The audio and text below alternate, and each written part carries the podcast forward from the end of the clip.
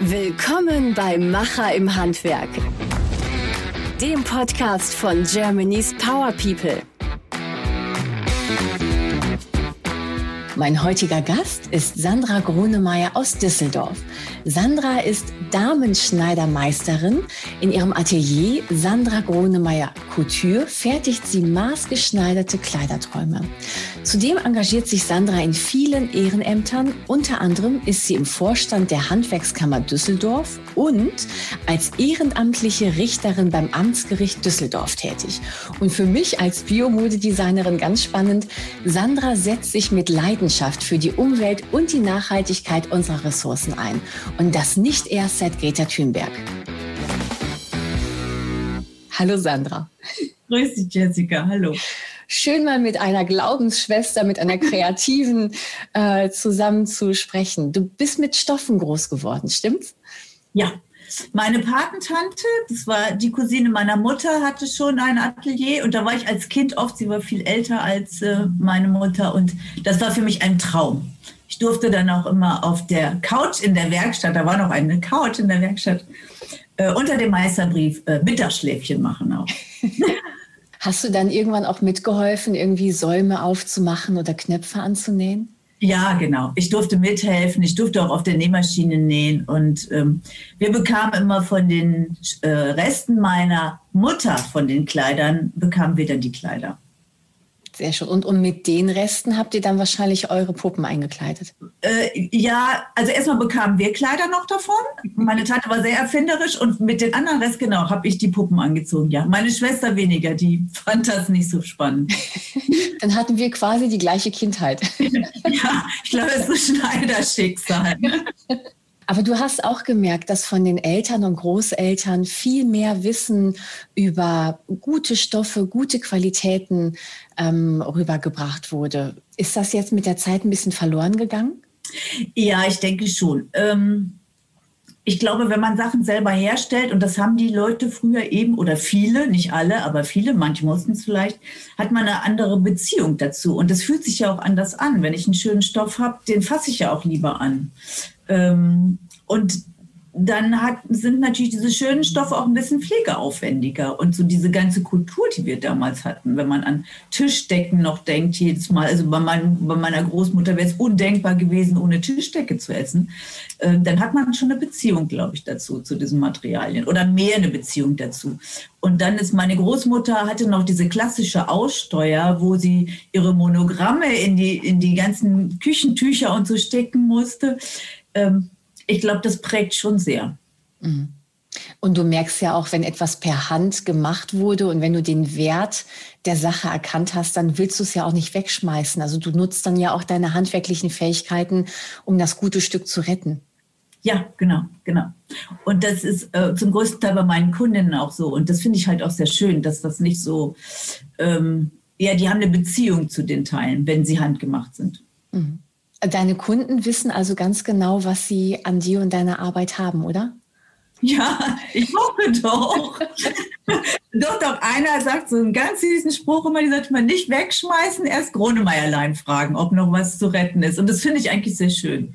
Das ist eine super, eine super Brücke zu meinem nächsten Thema, weil du bist ja nicht nur Handwerkerin aus Überzeugung, du bist ja auch Umweltaktivistin. Also du denkst auch, wie deine Kunden nachhaltig und versuchst so viel wie möglich zu retten. Was genau machst du? Ähm, um das Material jetzt zu retten, meinst du? Meinst du das? Also die ganze ich, Welt zu retten, ja, um die, die Materialien. Welt soll ich retten, ja. Das versuche ich schon lange. Das klappt nicht so wirklich. ähm, ja, ich mache ganz viel in meinem privaten Bereich und auch eben geschäftlich auch. Also ich habe bewusst mein Atelier so gewählt, dass ich eben ähm, entweder mit öffentlichen äh, Verkehrsmitteln, beziehungsweise ich fahre fast alles mit dem Fahrrad, dass ich also unabhängig bin von einem Auto, ähm, dass ich ähm, nur das wirklich an Material kaufe, was ich auch wirklich benötige. Ich habe natürlich, wie man hier sieht, Ware im Hintergrund. Ähm, aber nicht so, nicht so schwelge. Und ich, mir fällt es auch schwer, wenn ich jetzt irgendetwas produzieren möchte und da ist wesentlich mehr Stoff über. Also dann fällt mir das schon schwer. Oder ich muss es so machen, dass nur irgendein anderes Teil rausgeht. Dann ähm, ich, sammle ich die Stoffe, die so farblich zusammenpassen, um dann schon mal so meine sogenannten Restejacken zu machen, die die Kollegen immer, es ist natürlich ein bisschen Koketterie, aber sehr abschätzend, sind überhaupt keine Restejacken. Ähm, und was dann immer noch überbleibt, sortiere ich für entweder unsere Ausbildungswerkstatt oder die Kitas und Kindergärten hier um mich rum. Die freuen sich natürlich auch. Also die, äh, die bunten Stoffe und wo die was mit anfangen können. Also es wird so wenig wie möglich landet wirklich im Müll. Mhm. Du, du bist ja ein Jeck, ne? ja, das auch. Um, um, das mal den äh, Zuhörern auch zu erklären, was, was Westejacken sind. Also du bist ja Karnevalistin und äh, kleidest deine, deine Kollegen ein mit den Resten, mit den schönen Resten. Ja, nicht, nicht, nur, nicht nur meine Kollegen. Ich habe äh, letztes Jahr aus so einer ja, wirklich Karnevalslaune heraus zu einem Thema, ähm, wo ich eine Einladung hatte und wo es um Frecke ging, habe ich mir erst eingemacht, so ein Prototyp. Und äh, dann habe ich mir einen Schicken gemacht und dann habe ich gedacht, das geht gar nicht für den Karneval, das geht eher für unsere Kongresse. Und dann hatten wir ein bisschen Zeit und dann habe ich aus allen möglichen Stoffen und Resten, die mir auch ehemalige Kolleginnen zur Verfügung gestellt haben oder ehemalige Mitarbeiterinnen, die aus Altersgründen nichts mehr machen, habe ich dann angefangen und das hat dann so eine Eigendynamik äh, bekommen, dass wir eine komplette Kollektion gemacht haben, ja. Sehr cool. Du weißt ja, dass ich auch Modedesignerin bin und ja. Inhaberin eines Bio-Labels. Bei mir steht ja auch also der umweltfreundliche Konsum, dass du überhaupt nachdenkst, was du kaufst und was du nicht kaufen musst, halt im Vordergrund. Und ich suche mir meine Lieferanten und Stoffe ja auch nach bestimmten Kriterien aus. Machst du das auch dann bei dir im Atelier? Dass du da ja so einen Kriterienrahmen hast, um deine Stoffe und Materialien einzukaufen? Also ich bevorzuge Naturmaterialien, also die ähm, Wolle, Seide, ähm, Baumwolle, Lein, die, die, weil sie für mich bessere Trageeigenschaften haben. Ich verarbeite schon auch mal Polyester oder synthetische Materialien, weil da haben mich über Jahre die Kunden auch so ein bisschen von überzeugt, aber auch dann nur die hochwertigen. Es gibt ja sehr hochwertige, die sind auch nicht unbedingt kostengünstiger als die Naturmaterialien. Und da achte ich eben drauf, ähm, ähm, wie sind sie gefärbt. Also alles bekommen wir ja nicht wirklich raus, aber das sind das alte Unternehmen, es sind oft kleine Manufakturen, von denen ich kaufe. Mhm. Ähm, wie produzieren Sie, in welchen Massen wird es produziert? Weil das ist natürlich auch immer eine, eine Frage vom Preis. Ne? Wenn ich in großen Massen produziere, habe ich einen anderen Preis. Danach richte ich mich aus. Und dass sie trotzdem attraktiv sind. Also, dass sie nicht so nach Öko aussehen. Also Öko ja. jetzt im Negativen, so wie wir damit, also wie ich damit groß geworden bin, blasse Hautfarbe und äh, nur Brauntöne. Es geht auch anders. Du, ich äh, bin kaum älter als du, aber ich habe das ja auch noch so mitbekommen, als ich mich selbstständig gemacht habe mit Biomode. Da dachten auch alle, ich fange jetzt an, irgendwie Jutesäcke in Kleider umzu äh. Das stimmt ja so nicht. Also Biomodedesigner können durchaus stylisch äh, kreieren und äh, tun es auch. Und du bist ja auch richtig äh, schnieke und edel angezogen jetzt gerade in der Kamera. Ähm, wir müssen jetzt nicht aussehen wie, ich sag jetzt mal, ähm, Waldcamper oder Steinewerfer oder sonst wie. Öko bedeutet nicht, dass man wie ein, wie ein äh, Waldschrat rumläuft, sondern Öko bedeutet, dass man sich über die Produktionsverhältnisse äh, im Klaren ist, dass man eine Entscheidung getroffen hat für eine alternative Färbung, für eine alternative Webart oder äh, alternative ähm, äh, Verfahren im, in der Aufzucht der Baumwolle zum Beispiel, das ist Öko. Das muss man den Leuten heute noch sagen, 2021. Ja, Wahnsinn, ne? Das ist auch, das hätte ich mir auch nie träumen lassen, dass das so lange dauert, dass wir Verbot von Plastiktüten oder so reden. Also das ist, finde ich, also da haben wir uns schon mit unserer Jugend mit beschäftigt. Ja. Ne? Das finde ich schon, das finde das finde ich auch wirklich wichtig. Und ich finde es wichtig, es kommt auch immer darauf an, wir haben in Europa so viele Möglichkeiten, die Sachen herzustellen. Und da haben wir eben auch andere Auflagen für die Umwelt, mhm. als wenn das aus dem asiatischen Raum, Raum kommt, wo die ganzen Färbemittel in die Flüsse gehen. Was bedeutet da für dich in dem Zusammenhang Nachhaltigkeit? Nachhaltigkeit bedeutet für mich, dass ähm, die Tiere möglichst naturnah eben aufwachsen, dass die, das Material, also man kann ja sowohl von, von, von Seide und von Wolle halt auch äh, die hochwertigen beziehungsweise auch die minderwertigen Materialien, dass also alles verwendet wird, was von dem Tier äh, kommt, dass es nicht riesige Strecken zurücklegen muss, um diese Transport- und äh, Kosten noch und die Transportwege zu minimieren. Und Nachhaltigkeit bedeutet auch, dass ich ähm, sparsam mit dem Material umgehe. Ja, also ich mag nicht, wenn jemand da äh, wie wild in den Stoff reinschneidet. Ja, das hat ähm, für mich auch was mit Nachhaltigkeit zu tun. Das ist, kommt bei Auszubildenden oder bei jungen Menschen oft als Geiz rüber, aber das hat ja mit Geiz eigentlich nichts zu tun. Das bedeutet für mich auch nachhaltig und dass man sich bewusst für etwas entscheidet und das eben auch lange trägt. Mhm. Das, was uns die Modeindustrie da vorgaukeln will, jedes Jahr haben wir irgendwie neues Schwarz oder neues Schwarz-Rot im Winter, das ist ja nicht so. Ne? Ja gut, man kann, man kann sich nachhaltig anziehen und dennoch mit der Mode gehen. Ja. Ähm, das ist das, was ich immer meinen Kunden sage. Aber diese Wegwerfmentalität oder äh, ich sage jetzt mal, Geiz ist geil, ist, Geiz ist schon lange nicht mehr geil, sondern Wertschätzung ist geil. Ja, und Geiz ist ja die Frage, also ich, man kann das ja ein bisschen provozierend sagen, wenn ich nur alle paar Jahre was kaufe, bin ich dann ja auch geizig im Grunde genommen. Ne? Also das ist ja die Frage, wo ich den Geiz ansetze, nur bei dem Hersteller und den Knebel. Ja. Und diese Massen und Nachhaltigkeit ähm, bedeutet auch für mich, in äh, regional zu kaufen oder in den Geschäften vor Ort zu kaufen und nicht da online und das wird dann da hin und her geschickt und noch nachträglich vernichtet. Also die Vorstellung finde ich schon ganz grausam. Hm. Ich glaube, das ist nicht so bewusst. Ich glaube, das ist nicht bewusst. Zum Thema, zum Thema regional hergestellt. Ich habe eine Geschichte von dir gehört.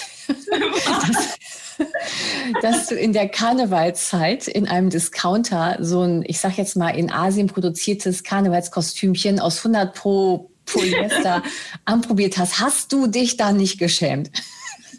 Doch, deswegen habe ich sie auch nicht gekauft. Das war aber vor den Frecken. Es war lange vor den Frecken und ich musste spontan und eigentlich habe ich nie wirklich Lust gehabt zu diesen Karnevalsachen, weil mir, ich gemeint habe, mir fehlen diese Ideen dafür. Ähm, und war dann eben in so einem Discounter und habe das angezogen. Ich muss natürlich sagen, ich bin auch von der Haus her empfindlich, aber ich fand das Horror.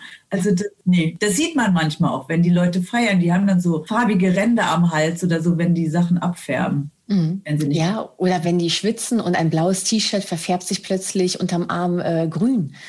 Ähm, dann ja, und, du auch. Ne? Ja. Oder es riecht manchmal so nett dann. Ja. also der Trend geht dann doch eher zu Naturmaterialien, oder? Ja, ja. Obwohl es ja auch, also es gibt ja solche und solche Polyester, aber ich glaube, du bist dann auch eher die Seidenträgerin oder Bio. Ja, also wenn, also ich selber würde es nicht tragen. Ich habe Kundinnen, die ähm, berufsmäßig, gut, in Corona-Zeit weniger, aber berufsmäßig viel reisen müssen und die sind manchmal bei diesen Polyesterstoffen ganz begeistert, weil sie die eben gerade mal selber waschen können. Auch da gibt es ja hochwertige oder die überhaupt ähm, die Kinder haben, die die Sachen öfter mal waschen müssen, dann gibt es ja auch schöne Beimischungen. Mhm. Aber trotzdem ist das, das kann man natürlich nicht mit dem Polyestermaterial aus dem Karnevalsdiscounter da vergleichen. Aber worauf sollten unsere Kunden oder Verbraucher generell achten? Also nicht jeder kann ja zu uns oder zu einer Modedesignerin jeden Tag ins Atelier und da groß einkaufen und geht natürlich zu Discountern und geht natürlich zu großen Ketten, um sich da irgendwie mal mit einem T-Shirt oder einer Hose einzukleiden. Ähm, worauf könnte man als Normalo Verbraucher achten, äh, um ein bisschen was für die Umwelt zu tun oder ein bisschen Richtung Nachhaltigkeit zu gehen? Also sind ja in jedem Teil sind ja Pflegeetiketten oder Materialkennzeichnungen drin. Da vielleicht mal drauf achten, was da überhaupt drin steht. Ähm, natürlich sind eher die hochwertigen Sachen dann auch, die haben größeren Anteil an Naturmaterialien.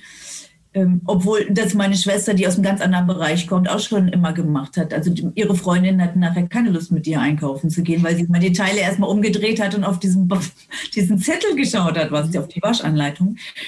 Ähm, und dann vielleicht so das eine oder andere Teil mal ähm, überlegen, ob man sich nicht da doch ein teureres kauft, was man länger anziehen kann. Also gerade wenn es so Basics sind, also weiße T-Shirts oder schwarze T-Shirts, ähm, weil sie auch länger halten. Also ich denke schon, dass man auf die Dauer auch eher Geld spart. Also ich bin fest davon überzeugt, dass meine Kunden im Verhältnis zu vielen anderen wesentlich weniger Geld ausgeben, weil sie die Sachen einfach lange tragen und schon mit umgehen. Ja, es wird ja auch ein Schatz. Also wenn du dir etwas machen lässt, ähm, was nach deinen Wünschen zum Beispiel ist, das ist doch ein Schatz Schatz im Schrank. Das, das willst du doch nicht wegschmeißen. Und wenn da mal ein Loch drin ist, ja, dann gehst du zur Sandra und lässt es dir ähm, mal wieder schön machen. Ja, es, wir, wir arbeiten ja auch um, wir modernisieren im Grunde genommen auch so Sachen oder lassen dann, es wird mal neu gefüttert oder so. Das lohnt sich natürlich nicht bei ähm, Billigsachen, sagen wir es doch. Billig, ich wollte es nicht sagen, aber ähm, ja, ja, es ist so, es lohnt sich nicht bei, bei billigen Produkten. Ja. Und sie lassen sich ja auch nicht gut verarbeiten. Also es kommt ja noch dazu. Es lässt sich ja manchmal gar nicht mehr reparieren oder ändern. Das, das sehe ich genauso. Also ich kann den Spruch, wer billig kauft, kauft zweimal eigentlich nicht mehr hören, weil er so abgenutzt ist.